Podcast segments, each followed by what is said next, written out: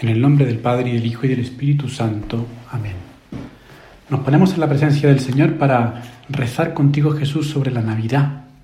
Hemos contemplado estos días, estamos haciéndolo todavía, el misterio de tu nacimiento en un pesebre, pobre y humilde. Y vemos también en, en la realidad del misterio de Navidad un binomio que es el de siempre. Dios que se entrega y el hombre, la mujer, que responde, que acoge o desprecia esa gracia suya. Por eso Jesús has querido nacer en un pesebre para que te acojamos en nuestro corazón, para que te recibamos en nuestra vida. En los días previos al nacimiento del Señor, al misterio de la Navidad, al 25 de diciembre, en los últimos días de Adviento, veíamos también esta misma historia, cómo Dios se revela a ciertas personas y depende de ellos libremente responder, acoger al su don, a su llamada. Es, por ejemplo, la historia de Zacarías, aquel que se le apareció el ángel Gabriel en el templo mientras hacía la dedicación de la ofrenda en el templo de Jerusalén, y se le aparece Gabriel le dice que su mujer Isabel que ya es adulta de, de una cierta edad, anciana, va a ser madre, madre de su hijo y, madre de San Juan Bautista. En cambio, Zacarías mm, duda, duda ante esa realidad y le dice, ¿cómo, ¿cómo se hará esto? Porque mi mujer es de edad avanzada y yo ya, ya me pilla un poco cansado, ¿no? Criar a, un, a un niño me pilla bastante cansado, soy también mayor. Zacarías, por no acoger el don de Dios, queda mudo. Y, en cambio vemos la otra figura de San José. San José, un hombre que ve a su mujer María, que está embarazada y, no entiende nada. ¿Cómo es posible que después de haber estado en Ein Karim con su prima Isabel atendiéndola en su embarazo, en sus últimos meses, se quedó con ella tres meses, hasta que nació Juan Bautista, volvió a, Nazaret y, San José descubre que está embarazada. Y se da cuenta ahí que ha pasado una cosa sobrenatural y entonces decide dejarla, repudiarla en secreto.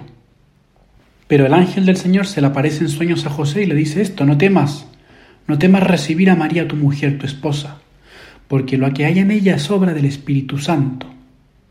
No temas recibir, no temas acoger el don de Dios a María tu esposa.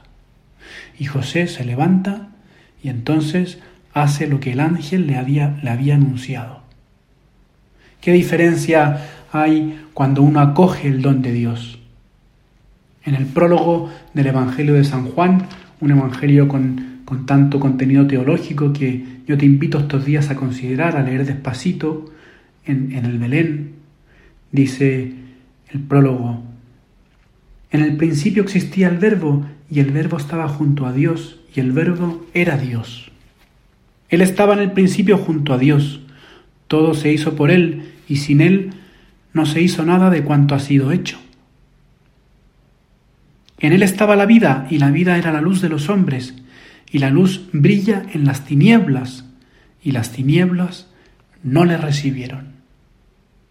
Es este binomio nuevamente que nos que nos quiere decir Jesús a través del Evangelio de San Juan en el prólogo, cómo la luz, tú Jesús, que eres luz del mundo, que has nacido para iluminar los caminos de la tierra, para hacerlos alegres, felices, vienes a esta tierra, la vida era la luz de los hombres y la luz brilla en las tinieblas, pero las tinieblas no la recibieron.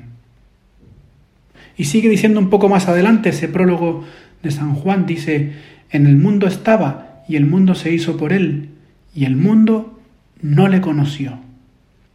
Vino a los suyos y los suyos no le recibieron. Qué pena Jesús que tú quieres nacer en nuestros corazones estos días de Navidad. Quieres que nos abramos a tu gracia, que te acojamos, porque no nos quieres obligar, siempre nos das la libertad para que acojamos tu don, tu palabra, tu luz, tu misterio, tu amor incondicional por mí, por cada uno de nosotros. Qué pena, Señor, si yo me cierro a tu, a tu gracia. Vino a los suyos y los suyos no le recibieron. Jesús, yo quiero recibirte esta Navidad, también en cada comunión, cuando en mi corazón te recibo en la comunión sacramental, en esa unión común contigo. Pero a cuantos le recibieron, continúa el prólogo de San Juan, a cuantos le recibieron les dio la potestad de ser hijos de Dios. Qué bonito Jesús es que también tú y yo seamos hijos tuyos, hijos de Dios, porque recibimos a Jesús cada día en nuestra alma, en nuestra oración. Queremos acoger tu voluntad. También queremos recibirte en esa cruz dolorosa de la enfermedad, en esa herida de un problema, un conflicto familiar, matrimonial. Queremos también recibirte porque es tu voluntad, aunque a veces nos cuesta tanto aceptarla. Vino a los suyos y los suyos no le recibieron, pero cuantos le recibieron les dio la potestad de ser hijos de Dios. Es quizás el propósito que podemos sacar ahora en este rato de oración, recibir a Jesús, acogerlo, acogerlo en nuestra vida, acogerlo también con su cruz cuando viene y, llama a nuestra puerta y, y no lo entendemos del todo. Fíjate tú en la historia de la salvación. Abraham era viejo, Moisés un tartamudo, Pedro un pueblorino ignorante y muy temperamental, Pablo medio cojo, además un gran perseguidor de cristianos y asesino. David era un rey adúltero y asesino. Jonás era un cobarde. Salomón, el sabio que lo tenía todo y lo perdió por los placeres de la carne. Tomás era un descreído. Saqueo era un tapón y bastante corrupto. Miriam una chismosa. Marta ajeterada y activista. La Magdalena una pecadora pública.